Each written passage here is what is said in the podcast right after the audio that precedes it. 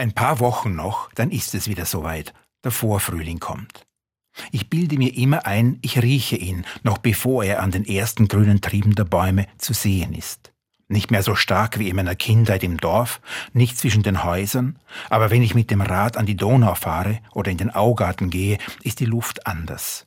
Und der Wind weht auf eine ganz eigene Weise.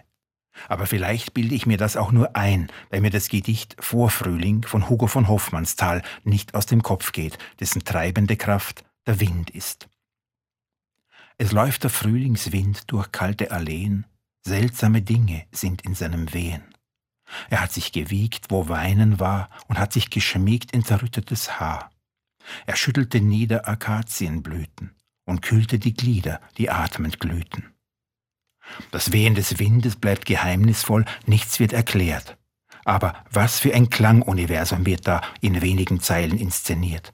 Neben den Kreuzreimen am Zeilenende kommt es immer wieder zu Gleichklängen, besonders in der vierten Strophe. Lippen im Lachen hat er berührt, die weichen und wachen Fluren durchspürt.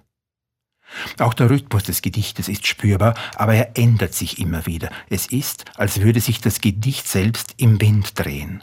Hinter dieser gekonnten Handhabung von Rhythmen und Reimen, hinter diesem ganz eigenen Ton, würde niemand einen 18-jährigen Gymnasiasten vermuten.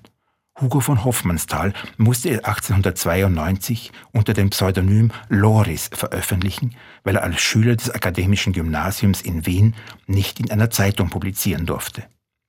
Später musste er oft lange um ein Werk ringen, aber die frühen Gedichte schienen ihm wie von selbst aus der Feder zu fließen und prägen sich wie von selbst ein. Es läuft der Frühlingswind durch kahle Alleen. Seltsame Dinge sind in seinem Wehen.